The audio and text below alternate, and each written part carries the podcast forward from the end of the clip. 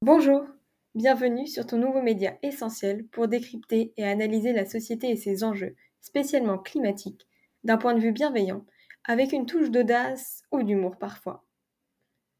Parce que le but, au fond, c'est d'acquérir une conscience écologique ouverte à tout point de vue et réfléchie, pour tendre vers une société plus juste, pleine de sens. Dans cet épisode, nous allons voir, disons-le clairement, si les véganes sont tous des bobos parisiens qui peuvent se permettre de dépenser des fortunes pour manger de l'herbe. Bon, c'est vrai que tout le monde ne possède pas une vision aussi extrême du véganisme, mais beaucoup pensent tout de même que cela coûte cher d'avoir une alimentation végétale. Voyons donc aujourd'hui si ces idées reçues sont vérifiées. En fait, la réponse à cette question est très simple. Tout dépend de la manière dont vous vous alimentez. L'un des facteurs qui joue le plus sur le budget course est le type de produit que vous consommez au quotidien. Plus concrètement, si vous mangez des nuggets ou des chips à chaque repas, qu'ils soient vegan ou non, votre panier moyen sera bien plus élevé que si vous mangez des aliments bruts et peu transformés. Certains aliments ultra transformés sont déjà vegan par accident, donc que vous le soyez ou non, vous le paierez bien plus cher. C'est le cas de la majorité des chips du commerce, de certaines glaces ou de certains gâteaux bien connus, comme les Oreos ou les Spéculoos. Au contraire, mieux vaut acheter des aliments dans leur forme la plus naturelle. Bon, bien sûr, vous pouvez acheter vos pois chiches en bocaux, car je comprends que les faire tremper 24 heures avant de pouvoir les cuire, c'est tout de même assez embêtant pour beaucoup d'entre nous.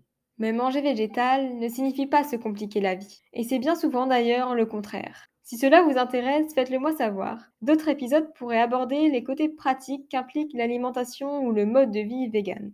Privilégier le vrac est un bon moyen de réduire la facture, tout comme acheter de saison.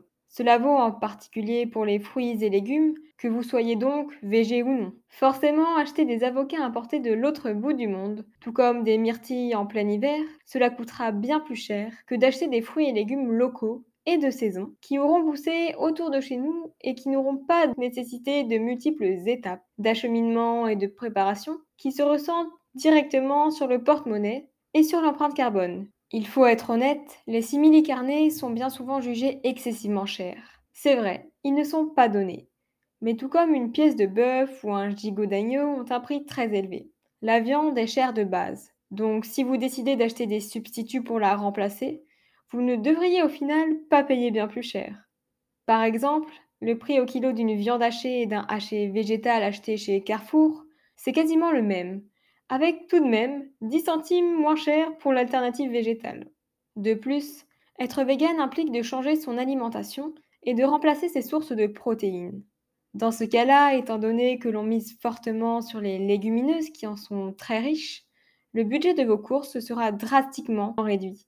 La viande étant remplacée par les lentilles, pois chiches ou encore haricots, qui ne coûtent parfois même pas un euro, leur prix sous forme sèche, défiant toute concurrence dans la course aux économies.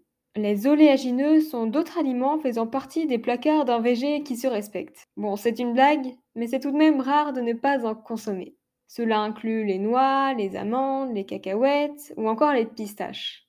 Qu'ils soient sous forme brute ou en purée, il faut dire qu'ils ne sont vraiment pas donnés. Ils ne se consomment qu'à petite quantité, donc leur prix onéreux sera largement rentabilisé par la durée de leur consommation, sachant qu'en plus, cela ne pose aucun souci de les conserver plusieurs mois dans les placards. Pour tous ces aliments, comme pour d'autres incontournables du quotidien, comme le lait, les yaourts ou la margarine, il faut finalement comparer les prix et trouver les produits les plus avantageux, au niveau du prix comme de la qualité. Pour ces aliments frais que je viens de citer, ils sont souvent au même prix que leurs homologues dérivant des produits d'origine animale. En général, on peut donc noter qu'être vegan ne multipliera pas votre budget course du tout. Si votre alimentation est équilibrée et variée, faite majoritairement d'aliments bruts et de quelques plaisirs tout de même, vous paierez même moins cher. C'est donc une bonne nouvelle pour tous ceux qui souhaitent transitionner vers plus de végétal ou simplement ceux qui souhaitent alléger la facture au supermarché.